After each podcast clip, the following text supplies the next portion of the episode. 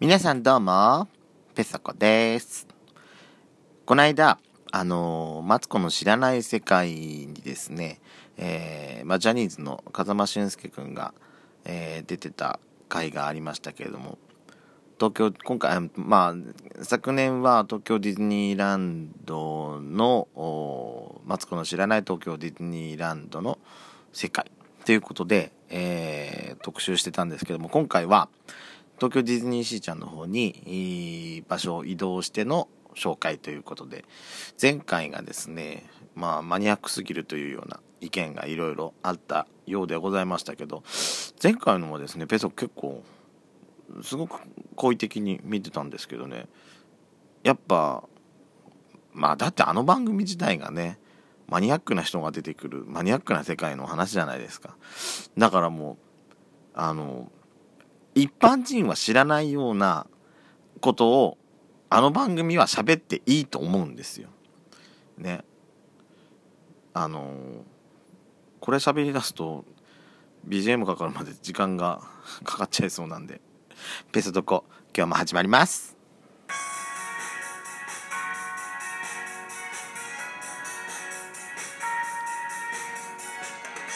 皆さんおはようございます。朝から元気もっこり。ドスコイラジオスピンオフ、ペソコのそこそこどうでもいいこと、お相手はペソコです。えー、先ほどもお話しさせていただきましたけども、マツコの知らない世界の、お東京、えーと、マツコの知らない東京ディズニーリゾートの、あディズニーシーチャーの世界ということでですね、えー、風間俊介くんがこの間、えー、2回目の登場されてたわけですけれどもね。まあ、マニアックなことを喋っていいと思うんですけどね。あの、いろん、まあ、他のいろんなね、方が出てる回でも、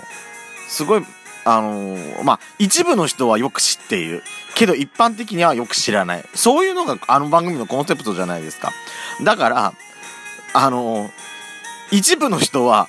あの、もう、風間くん以外も、多分知ってる人はいると思うんですよ。あの一部の人は知っている。でも一般的には、あのー、何？マイノリ、マイノリティ？まあそうよね。一般的には少数、少数派の、お小一般的には少数派が主役の番組。あれ、それがマツコの知らない世界だと思うんですよ。それでいいと思うんですけどね。まあ何怒ってるわけじゃないんですけども、ああいうのどんどんどんどん出してほしいと思うんですけども、まあ今回はディズニーシーちゃんの世界ということで、えー、まあ、まあまだね、ペソコ前半しか見てないんですよ。後半の方を録画をしてるんですけど、まだ見てなくて、あの、トータルまだ見てないんですけども、前半のあの、あの、何？あの、地質学的にはっていうとことか、あの、もう一つなんだっけ？地質学の世界と、もう一つが、なんだっけな、もう、流してみてたから、ちょっと。あんまりちゃんと覚えてないね。ダメだね。あのー、へーって思いながらですよね。あとはね、ペソコやってほしいって言ったら、えっ、とね、ペソコディズニーシーはアトラクションメインよりもやっぱりさ、あの、あの世界観と、えー食事の、あの、食事がすごいとこだと思うんですよ。なので、あのほら、あの時も風間くんがさ、あのーディズニーランドは海外旅行をしているような、ほら、場所だって言ってたじゃないですか。だから、その、そういう視点で見るのいいなと思って、ここからこう見るとこういう世界。で、ここはこうこうこういう世界。だから、そらね、あのーほら、年代の設定とかも明確に、あの、ディズニーシーってなってるわけじゃないですか。ね。えー、まあ今からできる8つ目のテーマポートが、まあ、ちょっと、どっちかっていうとディズニーランド寄りのちょっと世界観になっちゃうかと思うんですけれども、うん、まあディズニーシーンがね、もともとが、うん、まあ冒険とイマジネーションの世界、まあ冒険とイマジネーションの海か。ん？なので、えー、まあ、どうなのかな？まあ、風景という点からも見てほしいっていうのもあるし、食事っていう点からもなんかいろいろ見てほしいかなっていうところはあるんですよ。まあ、昔に比べると、東京ディズニーシーちゃんもね、そのレストランレストランごとの、あのー、特徴っていうのが昔に比べてちょっと薄れてきてるかなっていう感じは、あの、ペソコも感じてるところはあるんですけどもね、一番最初のね、ほんと、レストランさくらのさ、あの、寿司アイスとか、ね、あと、あの、レストランテリカナレットもさ、パスタがもうちょっと種類あってったよなとか思いながら、この間行った時ちょっとパスタの種類がちょっと減ってたなーってのが少し残念に感じたところなんですよ。あとは、あの、あれ、あの、前から感じてるんですけども、あの、カスバフードコートが、昔はさ、4つのお店があって、そこから好きなものを使って、で、フードコートで、あのー、食べるっていうのがあったんですけども、今、カスバフードコートがさ、なんか店舗が1店舗しかないみたいな状態になってて、そこがちょっと残念、もったいないかなって感じてるとこではありますね。あとはザンビーニだって、ザンビーニブラザーズリストランテだって、ほら、リゾット。えっ、ー、とね、お兄ちゃんがパスタ。次男が、えー、っと、次男はピッツァ？逆だったかな？で、三男がリゾットだったと思うんですよ。だから、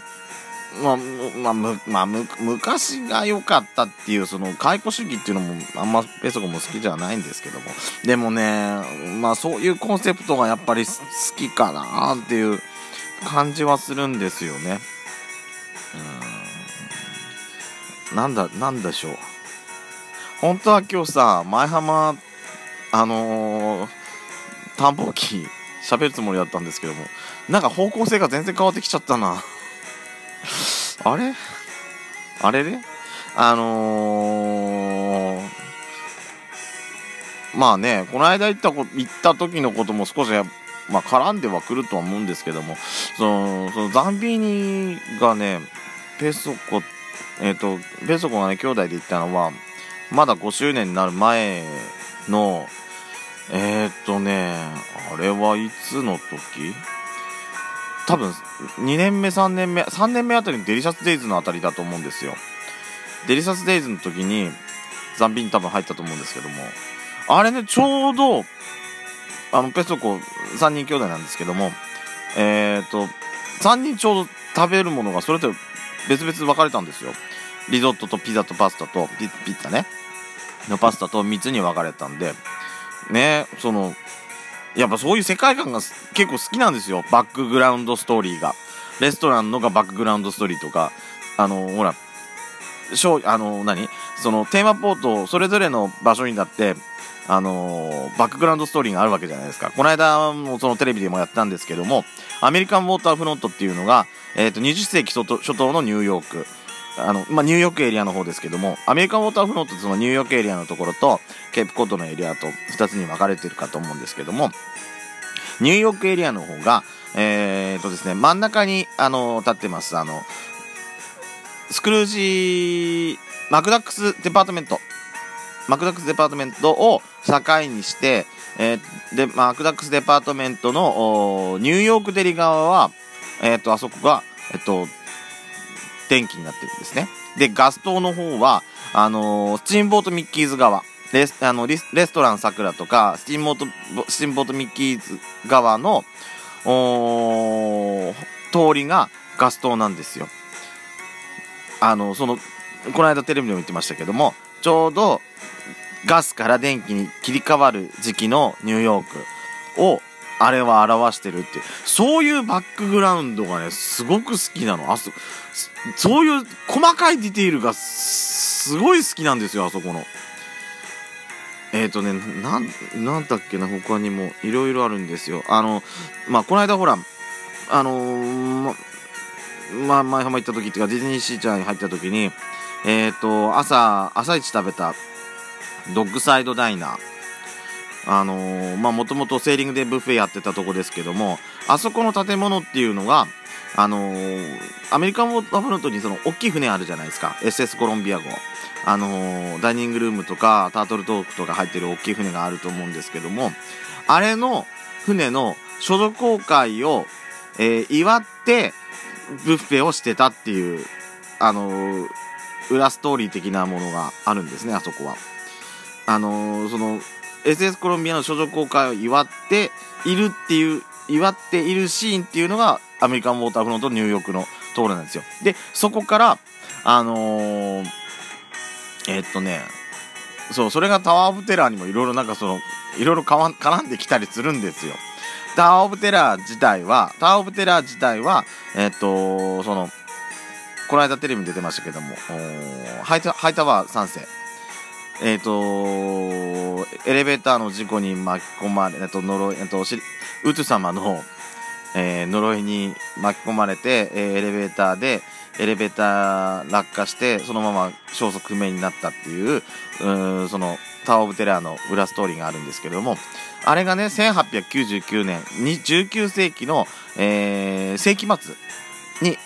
起こった出来事なんですよ。確か大晦日じゃないかな？で、えー、そこから年が明けて20世紀になって、年が明けて20世紀じゃないか。まだあそこは、まだ19世紀なのかな。いや、でも、そこから何年か経って、タオ、あの、タオテラが公開されたのが20世紀初頭になってるっていう風な、確か設定だったんで、そういうね、細かい裏の設定とかすごい好きなんですよ。あの、ザンビーニブラザーズってあの、あそこでレストランしてますけども、ワイン、ワインをね、ワインを、あの、輸出してるっていうあの、この間それもテレビでやったと思うんですよ。そのワインがアメリカンウォーターフロントにあるんですよ。アメリカンウォーターフロントのどこかにそれがあるんですよ。探してみてください。というね、まあそれはディズニーランドの方でもあると思うんですけどもね、そういう裏テーマ、裏テーマっていうか裏のね、あのストーリーがいろいろあるとこなんで、えー、まあ、もうその世界観がすごい好きなんでね、そういうところは大事にしてってほしいかなって、食は、食の部分は特にね、思ってるところでございます。ではすいません、朝からお時間拝借いたしました。今日も元気に皆さんいってらっしゃい。それではペソコでした。バイバーイ。